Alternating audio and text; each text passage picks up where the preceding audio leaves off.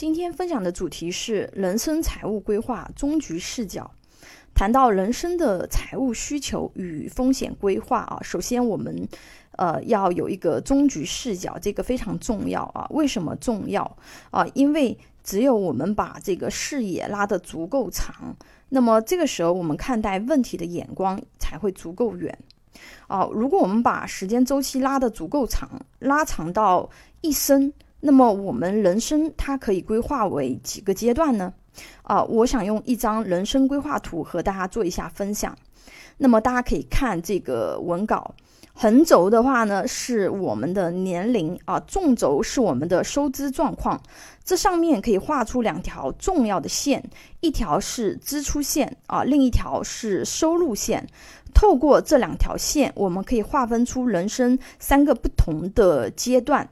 第一个阶段是从我们出生到工作之前啊，也就是没有收入的阶段，一般处于求学或者是学习技能的阶段，我们称为教育期啊。第二个阶段是从开始工作啊，并且有收入啊为起点，一直到退休这段期间啊，这可能是面临最多。挑战的奋斗期了啊，要经历上有老下有小，压力最大的阶段，而且这个期间所赚到的钱啊，不只要用来生活，还要留存部分用于未来自己的养老。如果这个阶段家庭成员还出现疾病或者是意外的风险，对于普通家庭来说，生活会非常艰难。啊，第三阶段是退休养老的这个阶段，啊，从我们出生开始啊，一直到回归自然，我们一生都在不停的消费，啊，而我们赚钱的时间呢，却是相对有限的。如果按照二十五岁工作，六十岁正常退休来计算。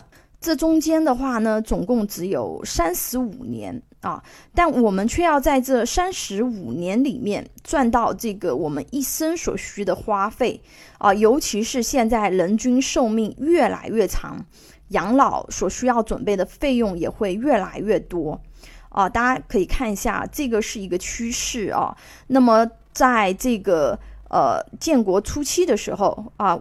平均寿命是很低的啊，当然这个也有这个社会不稳定的一个因素在里面。那么这二十年来的话呢，我们中国人的平均寿命它是增长了六岁啊，从九零年至二零一零年这个期间。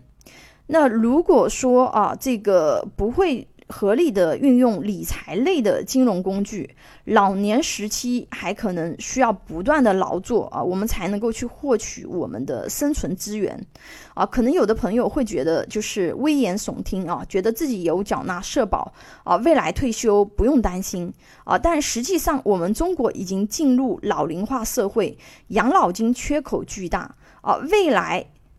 养老退休能领取到多少钱？它其实是一个未知之数啊！想了解老龄化国家是一个什么样的社会形态啊？感兴趣的朋友可以看看现在的日本啊，很多这个呃，你日本一下飞机的话呢，在这个机场给你搬运这个行李的，都是些白发苍苍的老头老太太。请大家帮忙点赞、关注、收藏、转发，非常感谢。